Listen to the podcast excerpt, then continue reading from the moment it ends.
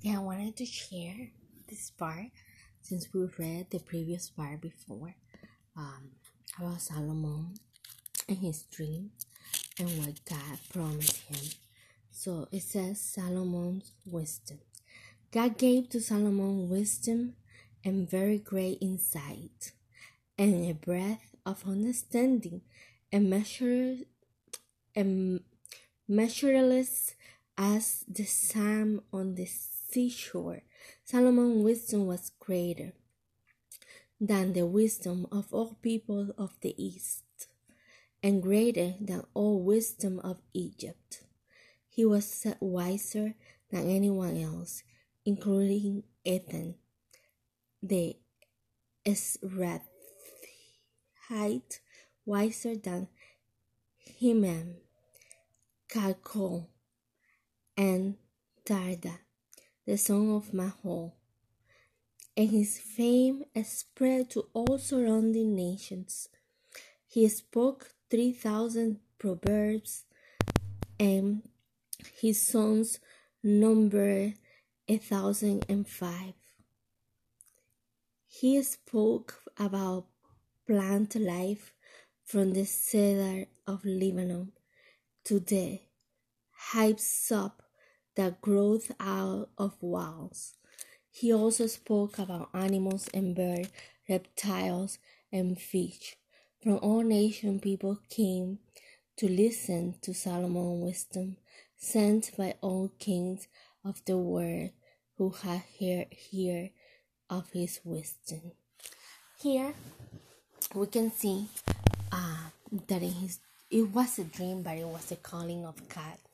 Um, at that time, having that knowledge about hyssops that grows on the walls, reptiles, plants, uh, some proverbs.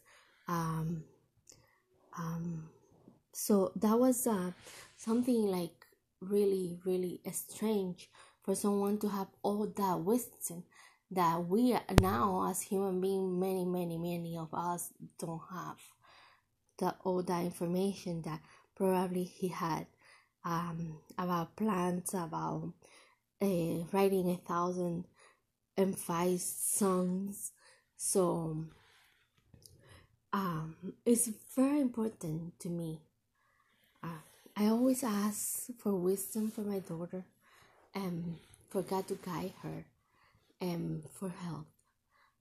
That's always and to the only things that I tell him is thank you for everything and to protect people, the sick. But um those are my words into him. But when you ask God to be wiser, He's listening to you. He's listening to you. And it's really important to be wiser in life. Be wise because um, that knowledge that God give, give you can take you to many places around the world.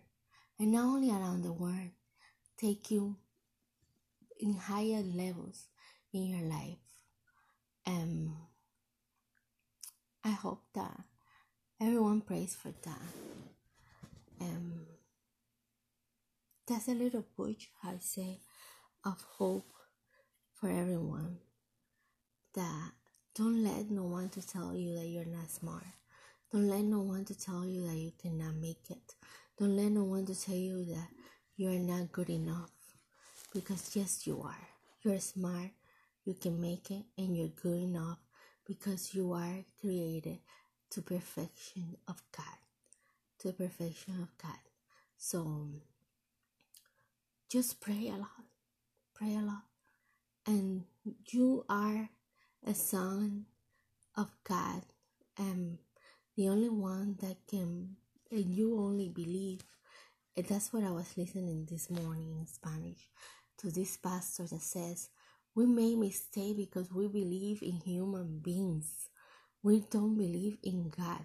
We believe in what they tell us, what they how they judge us, how they look at all at us, and we that's what we believe in um no that's wrong that's erroneous so believe in god and ask Him for wisdom to guide your life. And you're good enough, as I say, as you are, as you're created, as you were born.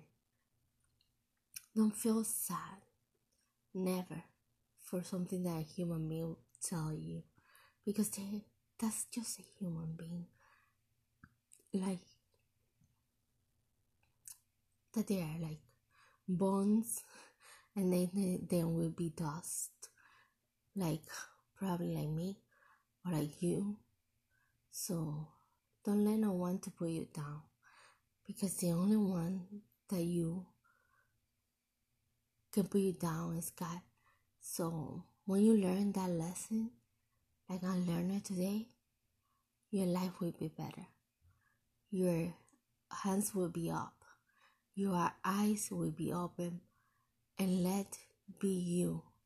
Be always you because that's the person God wants you to be. Be you. And as I'm learning the words of God, um, I'm feeling so much better. I'm feeling a relief in my life. I'm feeling renewed in my life.